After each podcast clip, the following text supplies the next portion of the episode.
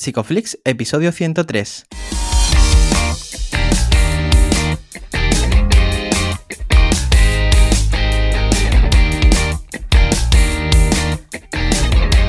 Bienvenidos a Psicoflix, un espacio de psicólogos para psicólogos, un podcast donde entre todos buscamos ser cada vez mejores profesionales de la psicología. Aquí hablamos de todas las estrategias, técnicas y noticias de la psicología contemporánea, pero siempre con la evidencia científica que nos gusta defender. Hoy estamos grabando el episodio del 1 de abril y estamos emitiendo nuestro episodio número 103, en el que vamos a hablar de las listas de espera en salud mental. Pero antes, recordaros que en psicoflix.com podéis registraros de manera gratuita y estar al día de todas nuestras novedades. Bienvenidos al podcast, muchas gracias por estar aquí, muchas gracias por suscribiros, que siempre lo digo, pero nos hace mucha ilusión. Bueno, yo soy Ye y estoy muy contento de pasar esta mañana con Darío. ¿Qué tal, Darío? Hola, Ye. Pues muy bien, contento por la semana que tenemos, que jueves tenemos este... Bueno, hoy está saliendo, ¿no? Es que lo estamos teniendo ahora mismo. ahora mismo estaríamos eh, en ese webinar con Ramón Nogueras. Eh, seguro que pasándonoslo muy bien. Además estaremos juntos. Sí, es verdad, verdad. estaremos el equipo juntos, estaremos con Juanjo. Eh, habremos quedado en mi piso, qué guay esto de hablar del futuro, ¿no? y habremos comido en un indio. También, también. En fin, todo eso habrá pasado. Pero mm, hoy también contento porque tenemos un episodio, eh, bueno, muy chulo. Tenemos una invitada estrella muy guay. y, quiero que, bueno, que des paso tú, preséntala. ¿Quién es? ¿Quién tenemos hoy por aquí? Pues estamos muy contentos de contar con Ángela Bernardo. Ella es redactora del área de Sanidad y Políticas Públicas en la Fundación Ciudadana Cibio. Es eh, licenciada en Biotecnología, máster en Industria Farmacéutica y Biotecnología y es además experta en comunicación científica. Bienvenida, Ángela. Hola, ¿qué tal? Encantada de estar con vosotros. Muchas gracias. Bienvenida, Ángela. Encantados nosotros.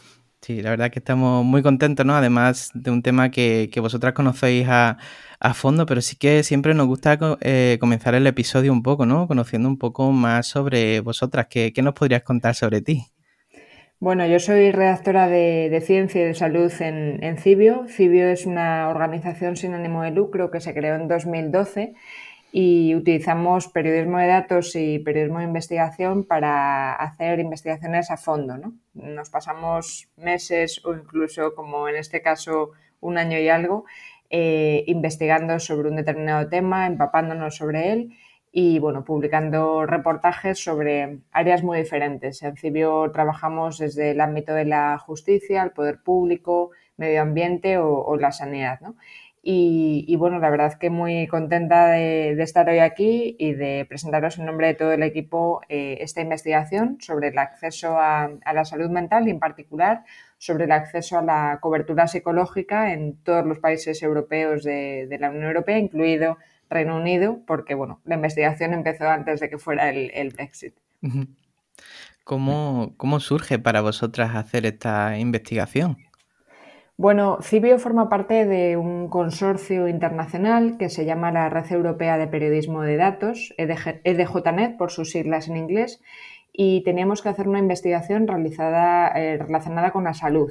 Em, en este caso estábamos muy interesados en el ámbito de la salud mental porque, bueno, pues por circunstancias o porque lo conocíamos de casos cercanos, sabíamos que no era muy fácil eh, acceder al psicólogo por lo público en España y que mucha gente pues eh, tenía que pagarse un psicólogo por lo privado. Y también notábamos en personas que conocíamos que a veces había ciertas reticencias a la hora de decir, bueno, pues voy al psicólogo, ¿no? Incluso ahora en, en pleno 2021. Entonces, bueno, pues nos interesaba mucho saber cuál era el acceso a, la salud mental y si el caso que veíamos que pasaba en España, que parecía que había tiempos de espera largos y que era difícil acceder al psicólogo no público, se repetía en otros países o si había otros países europeos que estaban peor que, nosotros. ¿no? Entonces, dentro de este consorcio de DJNet decidimos presentarles y proponerles esta investigación. EDJNet es un proyecto europeo donde hay otros, eh, otros medios de comunicación, también, por ejemplo, dedicados al periodismo de, datos, y les pareció muy bien ¿no? que hiciéramos esta investigación. Empezamos en mayo de 2019 y en un primer momento queríamos eh, abarcar toda la atención a la salud mental. Sabemos y somos conscientes que la atención a la salud mental eh, se ofrece por profesionales eh, diversos, desde los médicos de familia en atención primaria hasta la atención especializada con los psicólogos, los psiquiatras y demás dentro del ámbito de la sanidad pública. pero al final, cuando empezamos a, indagar, porque al principio nos empapamos mucho de este tema, hicimos entrevistas eh, iniciales para hablar con distintos profesionales, eh, bueno, pues buscamos también fuentes de datos, eh, informes especializados y demás, nos dimos cuenta que hablar de toda la atención a la salud mental no iba a ser un reportaje periodístico, sino casi una tesis doctoral. Entonces decidimos dividirlo en diversos reportajes. Em, eh, uno de ellos fue precisamente este, que es, eh, digamos, el más grande porque es el que más tiempo nos ha llevado, que es el de la atención eh, psicológica dentro de los sistemas públicos de salud de toda la Unión Europea. Y mientras hacíamos esta investigación, pues llegó la pandemia. Entonces, eso nos obligó a parar, em, a parar todo el trabajo que estábamos haciendo en Cibio y decidimos volcarnos también para cubrir la, información sobre la crisis de, de la COVID-19 y retomamos eh, esta investigación en el verano pasado. Eh, volvimos otra vez a, retomarla, a buscar datos debajo de las piedras, como os contaré, y también hacer mm. entrevistas y demás. Y bueno, pues el resultado es eh, este reportaje junto con otro que también publicamos a principios de diciembre, porque nos parecía importante, eh, sobre el impacto de la COVID-19 precisamente en la atención a la salud mental de personas que ya hubieran eh, sido diagnosticadas con problemas diversos de salud mental antes de, la llegada de la pandemia. Y aún nos quedan mm. dos artículos más que publicaremos en las próximas semanas, eh, es decir, formar todo esto parte de esta investigación grande de la atención a la salud mental en Europa. Mm, qué bien, Ángela. Pues eh, justo lo has dicho antes, ¿no? Recoger datos debajo de las piedras es algo que, a que, o sea, que, nos interesa a muchos y a muchas. Eh, ¿Cómo lo hacéis? Eh, ¿Qué barreras encontráis? ¿Con qué tenéis que lidiar? Bueno, en un primer momento lo que hicimos, además de entrevistarnos con profesionales de, psiquiatría, de psicología, con organizaciones especializadas en salud mental, fue buscar qué fuentes de datos había en salud mental. ¿no? Eh, rebuscamos pues, en la Organización Mundial de la Salud, en Eurostat, en la OCDE, en fin, hay un montón de fuentes que abordan estos problemas, pero nos dimos cuenta que mm, era muy difícil saber cuál era la realidad en la atención psicológica. Hay, algún, hay alguna fuente como el Atlas de Salud Mental de la Organización Mundial de la Salud que sí da algunos datos, pero durante el curso de investigación eh, vimos que no eran consistentes esa información con los datos que nos proporcionaban los países a nivel europeo.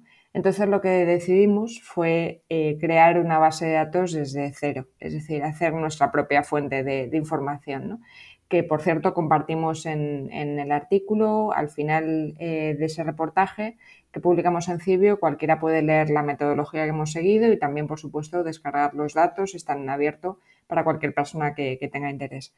Y, nada, entonces decidimos hacer esta base de datos desde cero y fue pues muy complicado, ¿no? Porque lo que hicimos fue primero eh, mandar un cuestionario a todas las organizaciones nacionales de psicólogos y psiquiatras de los países europeos. También preguntamos a todos los gabinetes de prensa de o bien los ministerios de sanidad o los ministerios de asuntos sociales en función del país y también mandamos estas preguntas a pues, organizaciones de salud mental eh, para que nos ayudaran a conocer cuál era la realidad de cada país. Nos vino muy bien estar en este consorcio europeo, en EDJNet, porque hay eh, periodistas de muchos países europeos, no de todos, pero sí de, bastantes. Y también nos ayudaron, nos echaron un cable para, saber dónde buscar. ¿no? Al final, pues uno cuando trabajas como periodista, más o menos conocer la realidad de tu país y, y sabes pues eh, qué puertas tocar, a qué fuentes recurrir y, dónde buscar datos, pero claro, cuando te vas a otros países eh, es muy complicado, ¿no? Entonces empezamos a hacer esta base de datos eh, gracias a las respuestas que obtuvimos en este cuestionario y a partir de ahí identificamos una serie de barreras iniciales, como son, por ejemplo, el copago, el número limitado de sesiones cubiertas por los sistemas públicos de salud en los psicólogos, eh, por ejemplo, en los, recursos que haya de profesionales en los distintos países europeos, etc. Y de todas esas respuestas y de esas barreras iniciales, lo que decidimos fue ir ampliando la base de datos con, el trabajo de todo el equipo. Veréis que en el reportaje lo firmamos muchas personas porque ha sido todo el equipo de Cibio trabajando en, este tema durante muchos meses. Y entonces eh, bueno, pues complementamos la información que no obteníamos de los cuestionarios eh, rebuscando pues, en informes nacionales, en artículos científicos, en informes de la OCDE, en fin, eh, al final pues, ha sido un trabajo de, buscar datos debajo de las piedras. Madre mía, qué trabajo tan, tan arduo, ¿no? Y vosotros, de hecho, creo que comentáis en, en, la, en la metodología ¿no? del reportaje que habíais contactado con todos los gabinetes de prensa de, los ministerios de salud, de, de sanidad, perdón, europeos, y en España habíais eh, hecho una solicitud de acceso a la información pública. Entonces, eh, bueno, ¿esta información no está disponible de, cara a que cualquier ciudadano pueda acceder a ella? en España? Bueno, hay unas recomendaciones del Defensor del Pueblo que se publicaron a principios de 2020 que nos sirvieron de mucho y, nos ayudaron, por ejemplo, a conocer el tema de las listas de espera en, España. En estas recomendaciones, precisamente, el Defensor del Pueblo habla de, las limitaciones que hay en, la atención eh, de los psicólogos por lo público, en el sentido de que faltan recursos y que esto mm. genera listas de espera amplias. El problema es que esas recomendaciones del Defensor del Pueblo, eh, una parte de ellas eh, venían o, o se sustentaban, digamos, en un informe del Ministerio de Sanidad de 2018 cuando el defensor del pueblo empezó a hacer este trabajo y demás, eh, que no era público. Entonces, nosotros eh, en Cibio solemos hacer muchas solicitudes de acceso a la información pública. Son solicitudes de acceso que, para quien no lo conozca, eh, cualquier persona puede pedir gracias a la ley de transparencia, bien a las administraciones públicas a nivel estatal, como en este caso, bien a administraciones autonómicas, y nos interesaba mucho conocer qué decía ese informe. ¿no? Entonces, bueno, pues en el caso de España, como sabíamos y tenemos información de lo que buscábamos, ¿no? de que bueno, pues en España no había copago, eh, que en España mm. sí que estaba cubierta atención psicológica, etcétera, nos interesaba saber los detalles finos, digamos, de ese informe. Hicimos una solicitud de acceso y nos respondieron, porque muchas veces también es un quebradero de cabeza hacer estas solicitudes, no te contestan, no tienes que reclamar ante el Consejo de Transparencia y demás. Y en este caso, pues obtuvimos el informe y gracias a ese documento eh, sabemos el número de psicólogos clínicos que había en, atención especializada en el Sistema Nacional de Salud en, 2018. Mm, esto a lo mejor os sorprendería que, bueno, ¿qué os sorprendió? ¿Qué, ¿Qué datos dirías que fueron más relevantes, al menos para ti? Bueno, eh, una de las cosas más llamativas, eh, como, realmente esto es una fotografía de toda la Unión Europea, eh, no mm. solo de, España, la verdad es que una de las cosas más llamativas que, vimos fue que países con economías avanzadas y, desarrolladas, ¿no? digamos de los más ricos de la Unión Europea, como puede ser Francia o como puede ser Luxemburgo, no tienen atención psicológica en su, en su, sistema nacional de salud, en el caso de Francia, ni en su seguro nacional, en el caso de Luxemburgo. Sabéis que son, estos dos sistemas sanitarios diferentes. Y nos chocó mucho, ¿no? Porque eh, siempre pensamos que, en España pues igual no, no están las cosas bien, pero claro, si nos comparamos con la realidad de otros países, hay problemas, evidentemente, de listas de espera, de falta de profesionales, pero aquí, por ejemplo, pues no tenemos copago, no tenemos un número limitado de sesiones, mm. eh, etcétera, ¿no? Y, sí que hay psicólogos en la sanidad pública, aunque sea difícil eh, acceder a ellos. Eso yo creo que fue uno de los datos que más nos chocó y más nos llamó la atención y luego pues hablando con pacientes también y con otros profesionales eh, ver la realidad del estigma, ¿no? Eh, hablar con, con, pacientes, por ejemplo, hablamos con una paciente de Rumanía que, que esta persona llevaba acudiendo al psicólogo privado desde hacía tiempo y bueno, pues nos contaba esa realidad del estigma que te dicen los informes, que te dicen los profesionales, de que no se había atrevido a contarlo en el trabajo, ni a su familia y, demás. Y bueno, pues ves un poco esa, esa realidad, ¿no? Cuando además Rumanía en este caso pues no tiene un, buen acceso a, la atención psicológica y además por lo privado es el, el país en concreto donde más eh, hay que pagar para costearse una sesión por lo, por lo privado. ¿no? Eh, cada, teniendo en cuenta el salario mínimo, eh, aproximadamente hay que trabajar unas 18 horas para, costearse una, sesión por lo privado. Al final vemos que también es un problema de clase social, ¿no? Porque la persona que tenga un bajo ingreso se le suma que tiene el problema psicológico y encima es que no puede pagar para tener una solución al problema. Exacto, exacto. Es una de las cosas que, que hemos visto, ¿no? Que al final Em, claro, el sistema privado, los psicólogos por lo privado hacen una, gran labor. El problema es que mm, pues solo pueden acceder a ella quienes tengan recursos para costeárselo. ¿no? Y, el hecho de que los sistemas públicos de, salud a nivel europeo no lo cubran, pues es un problema precisamente para la gente que, tiene menos recursos. Claro. Además, eh, luego nos enfrentamos que, y si pueden, o sea, que si, si pueden acceder al servicio público, que no siempre es posible porque vemos diversas barreras, también depende de la atención primaria. Si pueden acceder, eh, podemos encontrarnos ante listas de esperas largas. Y, claro, ¿cómo, ¿cómo podemos resolver esto? El problema de las listas de espera es que al final estamos hablando de recursos. ¿Por qué se invierte tan poco? Claro, en, el caso de España, por ejemplo, eh, lo que hemos visto por las recomendaciones del defensor del pueblo es que tenemos aproximadamente en función de la comunidad autónoma, que no todas dan datos, por cierto, entre uno y tres meses de, tiempo de espera. Y, pero hay otros países donde las listas de espera son todavía mayores. ¿no? En Alemania estamos hablando, en función de la región, de unos cuatro o cinco meses de, de espera. Este es un problema de falta de profesionales. En, gran medida en España, eh, si comparamos con otros países, el número de psicólogos por 100.000 habitantes es muy bajo. En 2018, son los datos del Ministerio de Sanidad y, haciendo el cálculo en función de la población, estábamos en torno a 5,14 psicólogos por cada 100.000 habitantes y estos datos de falta de profesionales son, son parecidos, eh, bueno, un poquito más altos, pero en Grecia, en Italia, en Portugal no llegan a los 10 psicólogos por 100.000 habitantes. ¿no? Sin embargo, en los países nórdicos la cifra es mucho mayor. Estamos hablando de que en Dinamarca o en Suecia hay unos 50 eh, y algo psicólogos por cada 100.000 habitantes. ¿no? Es 10 veces más que la cifra que tenemos en, en España. Al final yo creo que mm, que es un problema de falta de recursos. En el caso de España es bastante claro, pero hay otras barreras que también dificultan la, atención psicológica en, otros países.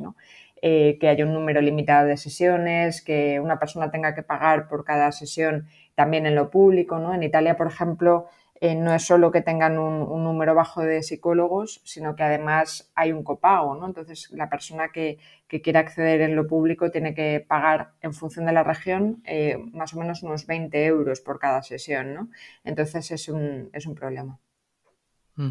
Sí, vemos como, tener dinero o no tener dinero repercute, ¿no? Y muchas veces, y nos comentaban por las redes cuando, cuando propusimos esta entrevista, que, que muchas veces a, la, a, la, a, los psicólogos en la privada se, le, se les demoniza, ¿no? Como que ir a, la privada fuera algo, algo malo, ¿no? Pero vemos que el problema está en que, que no hay un acceso correcto, ¿no? Muchas veces yo tengo amigas, ¿no? Que, que, han intentado ir al psicólogo en la pública y muchas veces ha pasado que han tenido que esperar entre 3, 4, 5, 6 meses para que le puedan dar una cita de derivación de salud mental, ¿no? Entonces vemos como ese acceso ya desde el principio, ¿no? Eh, es un tapón, ¿no? Porque todo esto entra por atención primaria.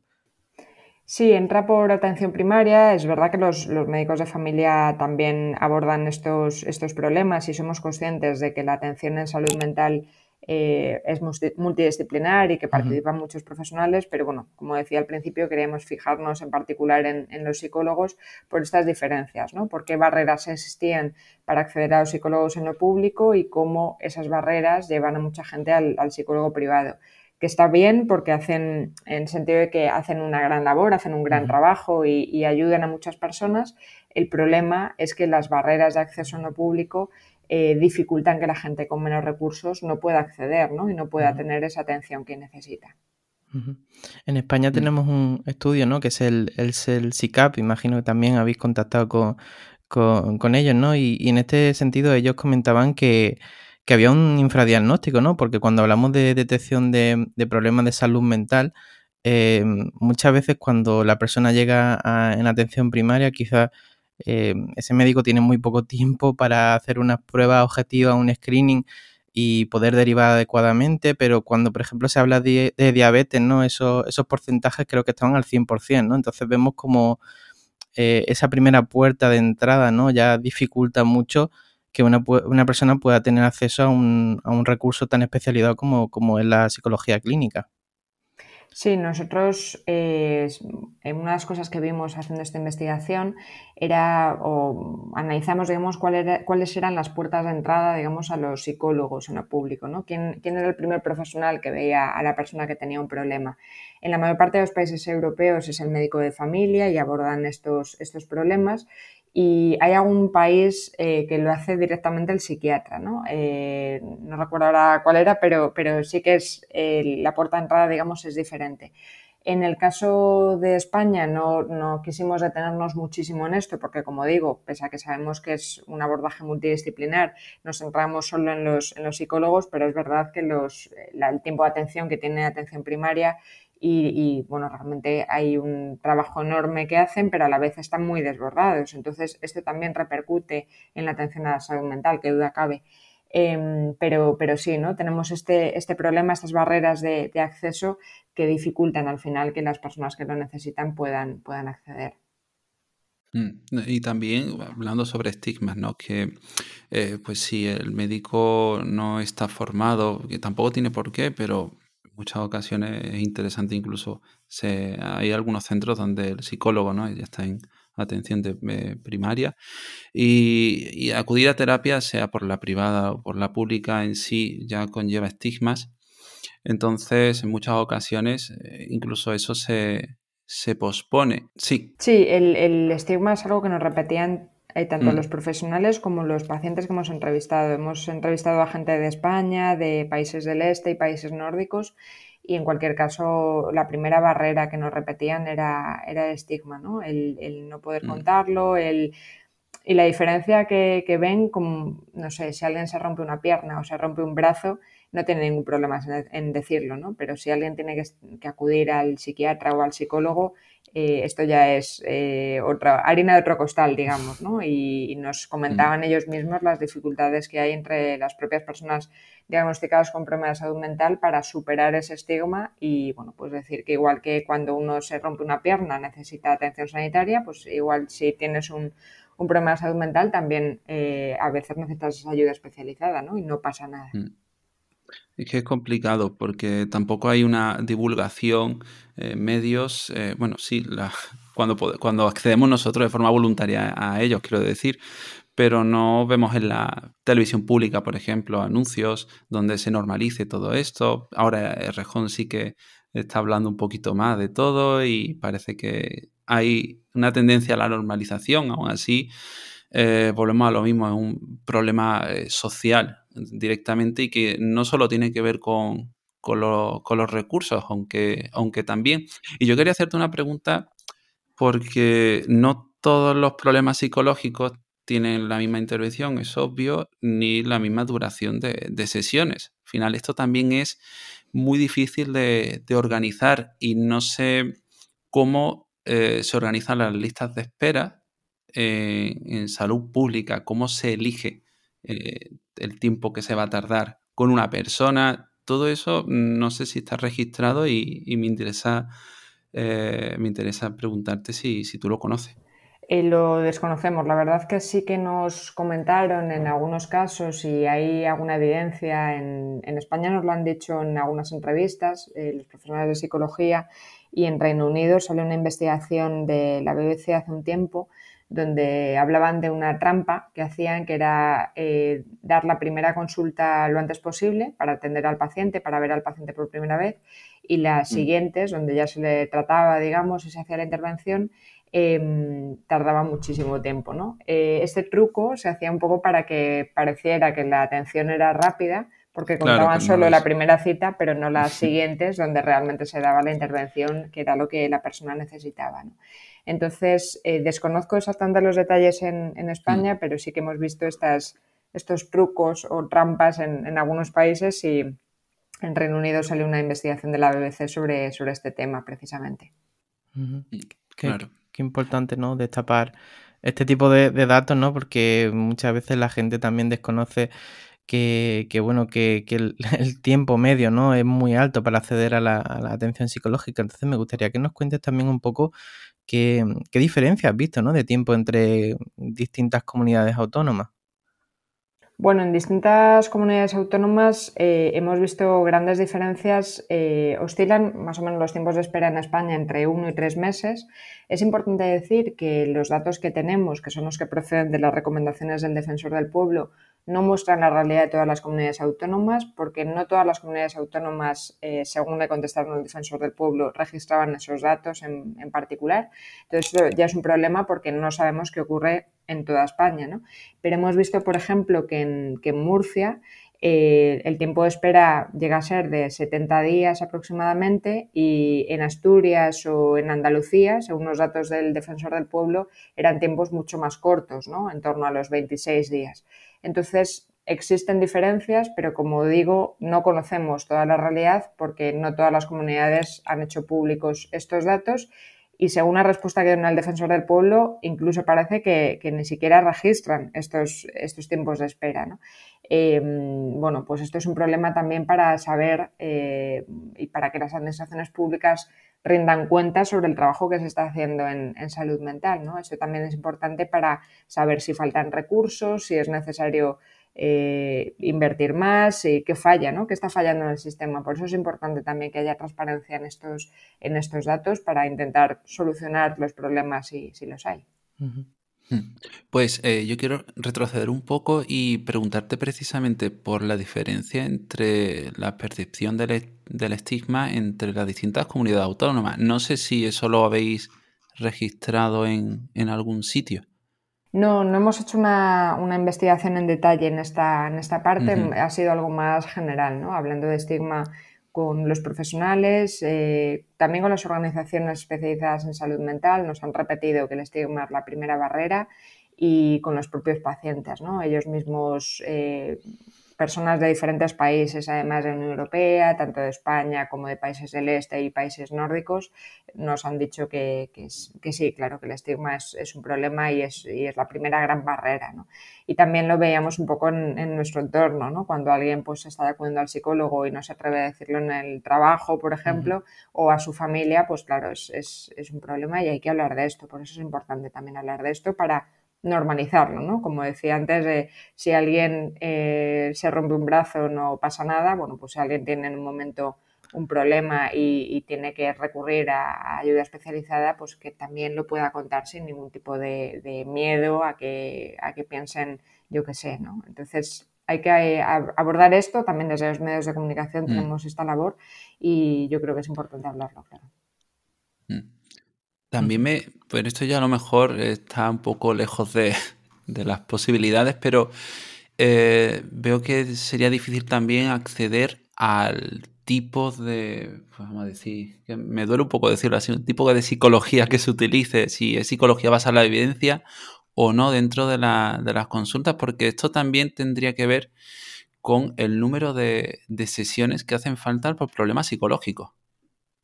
Sí, no, es, es, un aspecto que nos llamaba mucho la atención y, mm. demás, pero no lo hemos podido incluir dentro de la investigación porque al ser una fotografía de los 28 países europeos era, era muy difícil. Sí que en algunos países nos han comentado profesionales en psicología que tienden más hacia un tipo de psicología o de otra, en Francia, por ejemplo, pero mm, a nivel privado, porque recuerdo que Francia no tiene eh, atención psicológica por lo público, digamos, pero sí que es un, es un tema importante. Y en cuanto al número limitado de sesiones, es verdad que hay en los países que, que limitan este número, es verdad que hay diferencias bastante grandes. ¿no? En, en Irlanda son ocho sesiones las que facilitan, pero en Reino Unido suben a, 20 y en Austria son unas 40 aproximadamente, ¿no?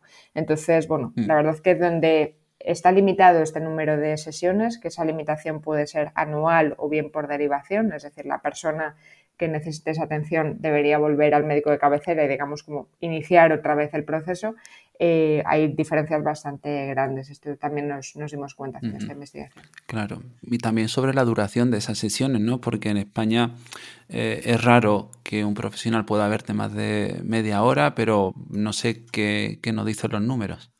Bueno, las, sesiones que hemos visto a nivel europeo, eh, no tenemos datos de toda Europa, pero aproximadamente variaban entre unos 50 minutos, una hora. Entonces hemos considerado que la sesión era, no es el mismo tiempo exactamente, pero donde había datos, que no eran todos los países, oscilaban entre 50 minutos, una hora, en teoría. Lo que pasa que, bueno, sabemos que luego la práctica es distinta y, también los profesionales pues tienen un, trabajo enorme y, bueno, pues con, atendiendo a muchísima gente también.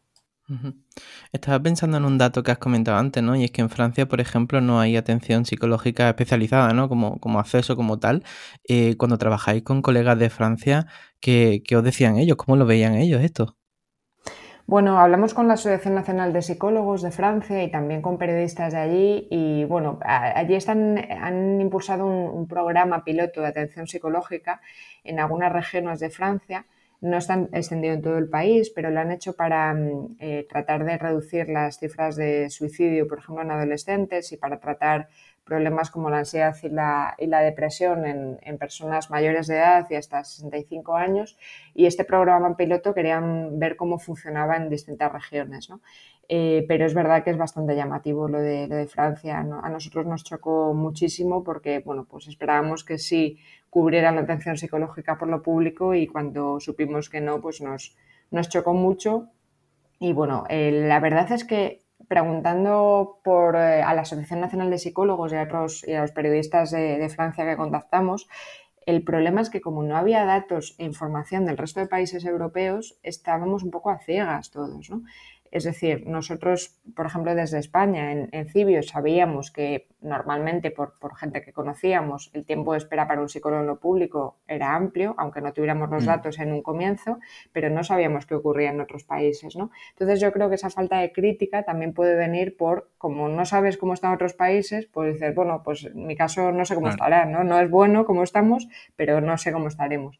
Y sin embargo, ahora viendo como la fotografía de todos los países europeos, pues entiendes bien que en España es bueno que haya psicólogos por lo público y que, que se ofrezca esa atención y, ves ¿no? las barreras que existen ¿no? y que esas barreras pues, se centran eso, en, en, la falta de profesionales en psicología y en las listas de espera, pero que hay otros países que por ejemplo, Italia, teniendo una falta de profesionales parecida a la de España, además existe otra barrera, ¿no? que es la del copago, y, otros países pues tienen otras, ¿no? la del número limitado de sesiones, eh, etcétera. ¿no? Con lo cual, realmente era difícil criticar eh, la situación de tu propio país sin conocer qué ocurría en el, en el resto. Y yo creo que esta investigación ofrece esa fotografía global, digamos, a nivel europeo por primera vez y vemos que, digamos que en España no estamos mal en el sentido de que hay atención psicológica, el problema es que pues, se cuesta mucho llegar al psicólogo por lo público y tardas mucho tiempo. Pero es verdad que en comparación con otros países no somos los que peor estamos, claro. Claro. Mm, la verdad que llama mucho la atención, ¿no? Porque ver que tengamos acceso a sesiones ilimitadas cuando, por ejemplo, Irlanda ofrece 8, estoy viendo aquí. Eh, ¿A qué se deben estos números? Quiero decir, no sé si eh, tienes alguna idea sobre por qué eligen 8 sesiones como la media que necesitan para poder tratar un problema psicológico. No sabemos exactamente la razón de cada país para elegir este número limitado de sesiones pero es verdad que también tiene que ver con, los recursos. ¿no? En Reino mm. Unido, por ejemplo, esa limitación está en 20, pero los datos que ellos tienen de, consultas que, a las que van los pacientes de media son un poco menores. Eh, entonces, bueno, supongo que sea también en relación con los recursos y con, la atención que necesitan los, pacientes. Pero es verdad que llama mucho la atención, sobre todo visto desde la perspectiva de España, ¿no? desde la perspectiva de no hay un número limitado de sesiones Em, y bueno, depende del problema que tengas y de la atención que el especialista o los profesionales que te atiendan eh, piensen que necesites. Claro. Estos datos son sobre la atención individual y no sé cómo están los datos en cuanto a la atención grupal. Son datos de sesiones individuales, no de datos grupales. Sabemos, por ejemplo, por el estudio de SICAP que mencionabais antes, que es una estrategia que plantea esta atención grupal, pero en este caso nos hemos eh, limitado, digamos, a sesiones eh, individuales, sí. Estaba pensando también en el tema del copago que has mencionado antes y que me gustaría que nos cuentes un poco también, eh, bueno, cómo es esta situación, ¿no? ¿Cuánto suelen pagar normalmente para acceder a, a estas sesiones? Pues depende mucho del país, pero hay, hay datos llamativos, ¿no? Por ejemplo, en, en Dinamarca eh, se llega a pagar aproximadamente unos 50 euros por sesión y lo que pasa que, claro, el salario mínimo allí es eh, bastante más alto, con lo cual necesitas aproximadamente unas tres horas para pagarte eh, ese copago en, lo público. Pero hay datos bastante diferentes. En, Italia, por ejemplo, el copago eh, que hemos considerado a nivel nacional es de unos 20 euros, que es mm, la mitad, ¿no? Que en el caso de Dinamarca, lo que pasa que como el salario mínimo es mucho más bajo, hay que trabajar lo mismo para pagar eh, esa sesión por lo público. En Italia, por ejemplo, además se da una cosa llamativa.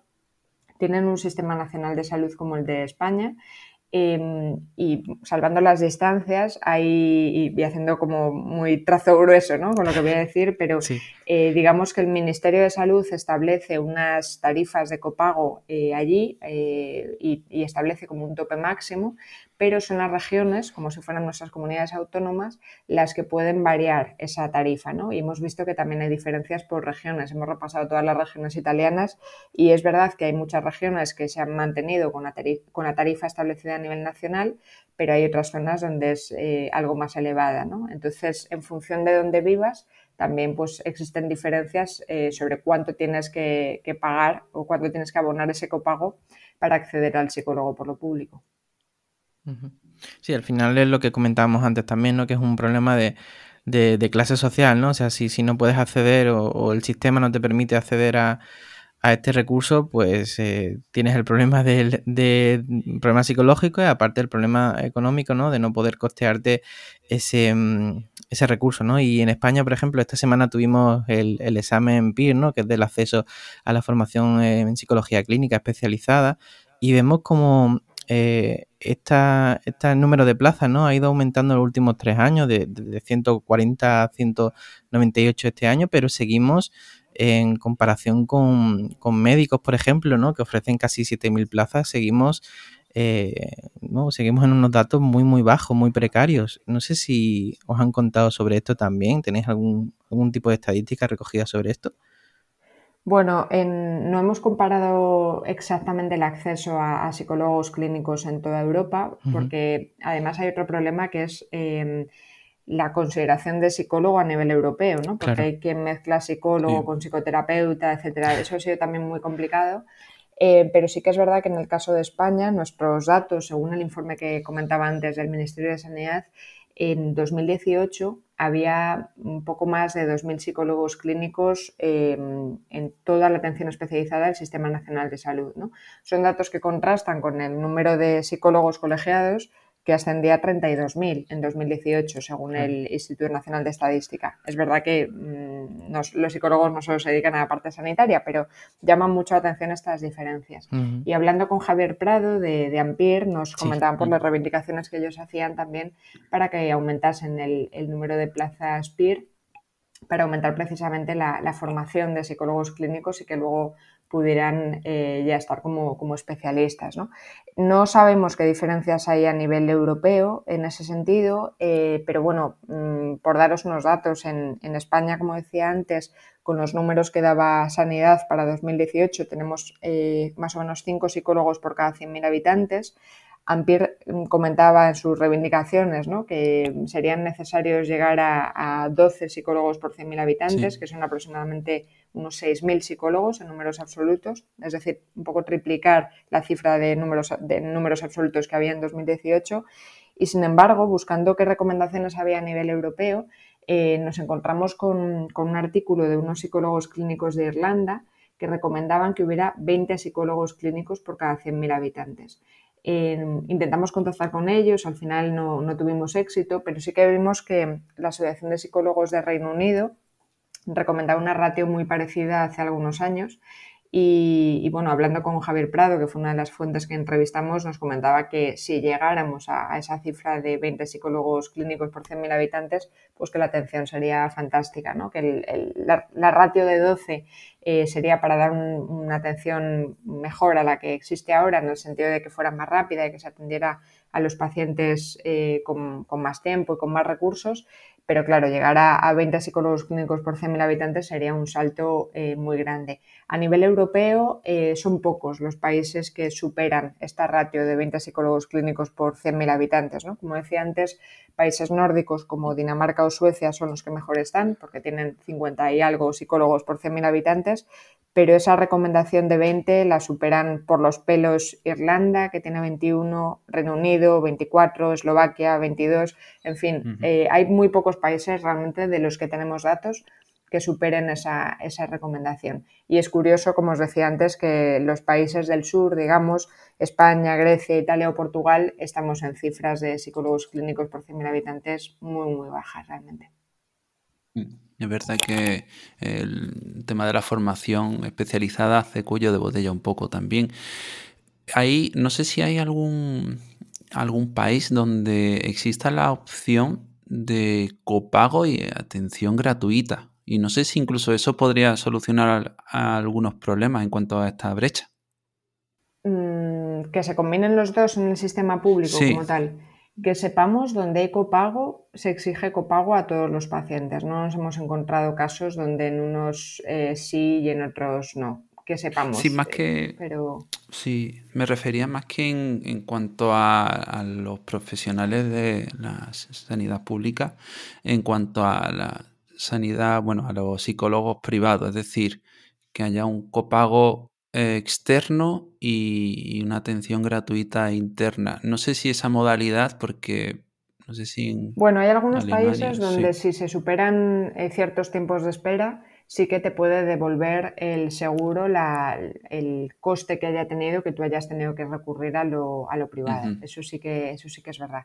Eh, pero tampoco no es algo generalizado, digamos. Eh, hay países que tienen este tope, Alemania es un ejemplo, Suecia, eh, si mal no recuerdo, es, otro ejemplo donde también hay estos topes de tiempo de espera, pero, pero no es algo común, ¿no? digamos, porque tampoco hay muchísima información sobre listas de, de espera en ese sentido en todos los países europeos. Hemos publicado las que hemos conseguido datos y de nuevo ha sido también una tarea muy complicada, ¿no? Recabar la, información sobre la lista de espera. me, interesa mucho esto que estás comentando también, porque eh, hemos hablado de cómo está el sistema, pero me gustaría saber si tenéis también datos de cómo repercute económicamente no tener esta atención especializada eh, para, para, bueno, para España. Bueno, sí que nos han comentado en las entrevistas y cuando empezamos la investigación que el no atender estos problemas, eh, claro, también tiene un impacto económico pues, en, bajas laborales, por ejemplo, y, en, problemas de discapacidad, ¿no? si se cronifican y demás, pero, pero realmente no lo hemos reflejado en la, en la investigación, eh, aunque sí que hay datos a nivel de impacto eh, económico, no solo en España, sino que en los informes eh, de la OCDE, por ejemplo, eh, sí que revelan ese, coste económico que, tienen.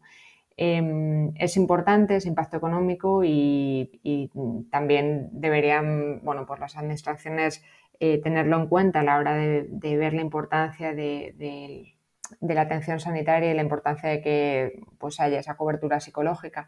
Eh, lo que, claro, nosotros queríamos enfocar en el, artículo no era tanto el, impacto económico que tienen estos problemas, que es verdad que existe y, está cuantificado, mm.